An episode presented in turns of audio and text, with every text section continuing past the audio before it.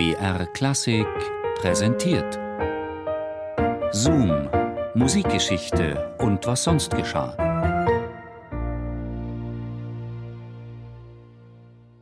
Vom Himmel durch die Welt zur Hölle. Eine musikalische Reise zu Faust. Robert Schumann. Szenen aus Goethes Faust.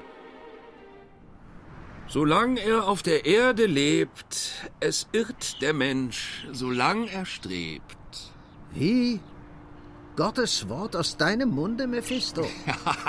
Ach was, da hat der Alte da um nun mal recht. Irren ist menschlich. Frag nur den Herrn Schumann. Wisst ihr, was der über euch gesagt hat? Wenn wir den Don Juan mit dem Faust vergleichen, dann verhält sich das wie die Praxis zur Theorie. Dabei seid ihr, lieber Faust, ja durchaus zur Tat geschritten. Nicht ganz so emsig wie Don Juan, zugegeben, aber nicht ohne Folgen.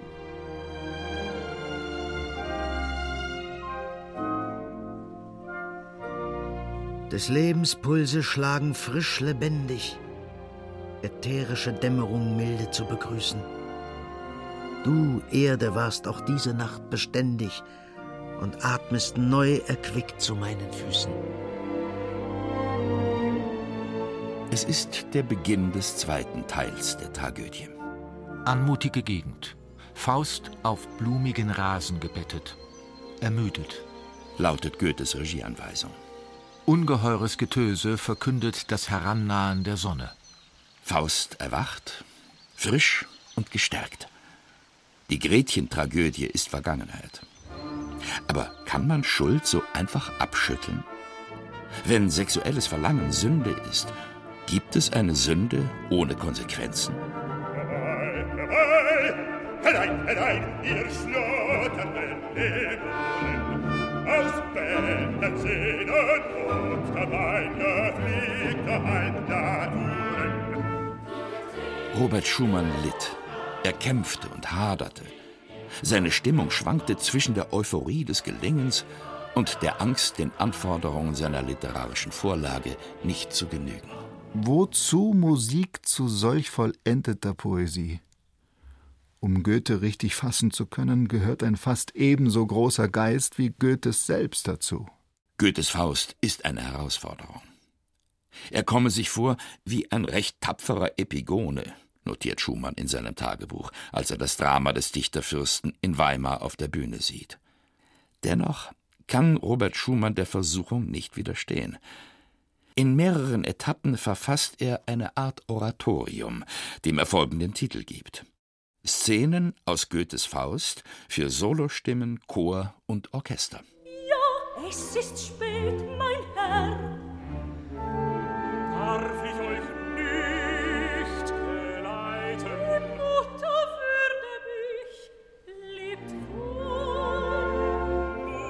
Muss ich denn gehen? Szenen.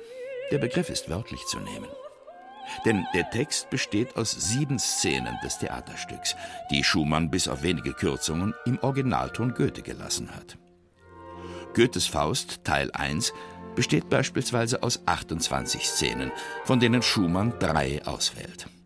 Das heißt, Schumann lässt vieles weg, wie das Studierzimmer oder etwa die Walpurgisnacht, und fokussiert auf Gretchens Sündenfall.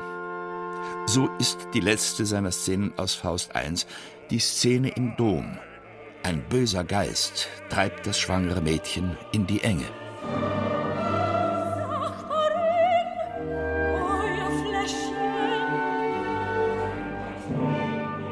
In deinem Herzen regt sich's nicht quillend schon und ängstigt dich und sich mit ahnungsvoller Gegenwart?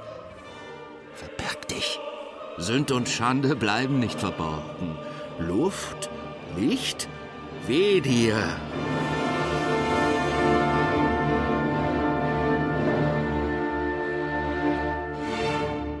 Schumanns Ringen mit dem Fauststoff beginnt während einer gemeinsamen Konzertreise mit seiner Frau, der Klaviervirtuosin Clara Schumann.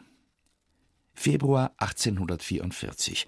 Das Paar ist unterwegs nach Russland und macht Station im estländischen Dorpat.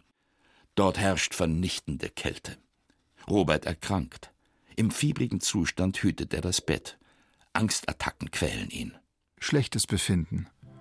Faust von Goethe gelesen, doch mit Anstrengung. Dabei sind es gerade die sublime Poesie und der Mystizismus von Faust II, die den Komponisten faszinieren. Ewiger Wonnebrand, glühendes Liebesband, siedender Schmerz der Brust, schäumende Gotteslust. In den Folgetagen verdichtet sich die Lektüre zu konkreten Plänen. Wenig später, in St. Petersburg, greift Schumann erstmals zum Stift. Szene aus Faust zweitem Teil abgeschrieben. Ungeheure Mattigkeit in den Gliedern. Die Arbeit am Faust wird sich über Jahre hinziehen. 17. April 1847. Faust wieder vorgenommen. Schneefall. Juli 1849. Szene im Dom fertig instrumentiert. April 1850. Fleißig an Faust II. Am 13. September 1853 wird Clara Schumann 34 Jahre alt. Die Familie unternimmt eine Kutschpartie mit Champagner und Torte. Freudentag. Wunderschönes Wetter. Dann Überraschung zu Hause. Diese Überraschung ist ein neuer Flügel für Clara und die Partitur einer Ouvertüre. Clara weiß, was das zweite Geschenk bedeutet. Die Komposition der Faustszenen ist endlich abgeschlossen. Neuneinhalb Jahre nach der Dorpater Fiebernacht.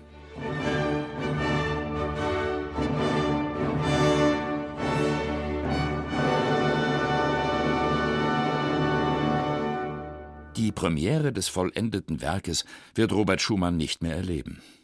Im März 1854 wird der geistig verwirrte Komponist in eine Nervenklinik in der Nähe von Bonn eingewiesen.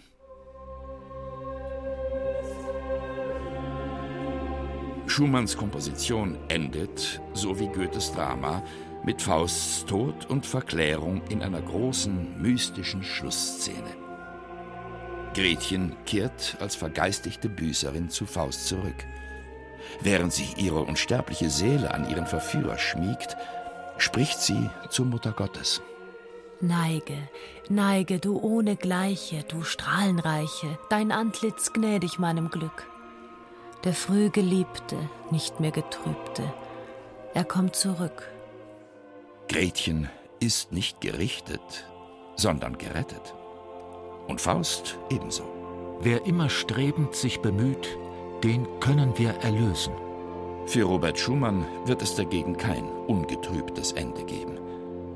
Der Komponist stirbt im Juli 1856, kurz nach seinem 46. Geburtstag, an den Folgen seiner Syphiliserkrankung.